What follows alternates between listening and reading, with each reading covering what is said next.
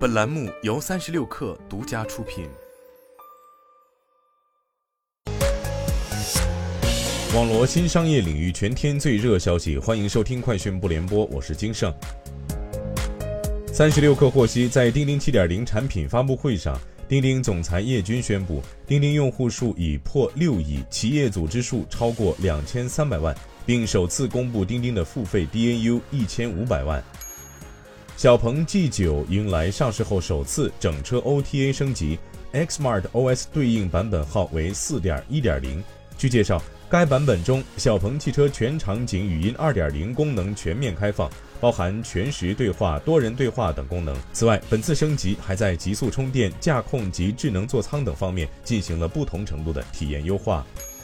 从知情人士处得知，李子柒与微念已在一些条件上达成一致，双方未来将继续合作，但具体如何合作、商业上如何分割，还需等后续披露。有投资人表示，今年一直在努力游说微念和李子柒，希望双方关系缓和，达成和解，结果还是比较好的。近期还会有更多积极的消息出来。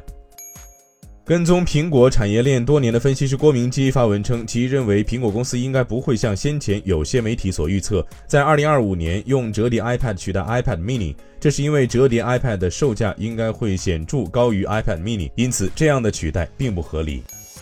据彭博报道，卡梅隆执导的好莱坞奇幻电影《阿凡达：水之道》在圣诞节长周末期间于美国市场获得九千五百五十万美元票房，超过迪士尼公司八千两百万美元的预期。在圣诞长周末前期，美国各地暴风雪导致电力中断和许多影院关闭。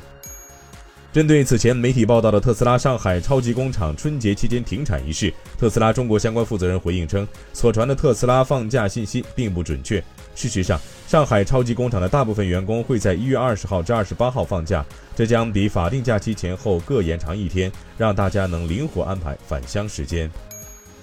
据香港特区新闻公报，香港创新科技署十二月二十八号推出行政长官二零二二年施政报告公布的科技人才入境计划优化措施，让合资格公司加快吸纳世界各地的创科人才来港进行研发工作，实现香港成为国际创新科技中心的愿景。以上就是今天的全部内容，咱们明天见。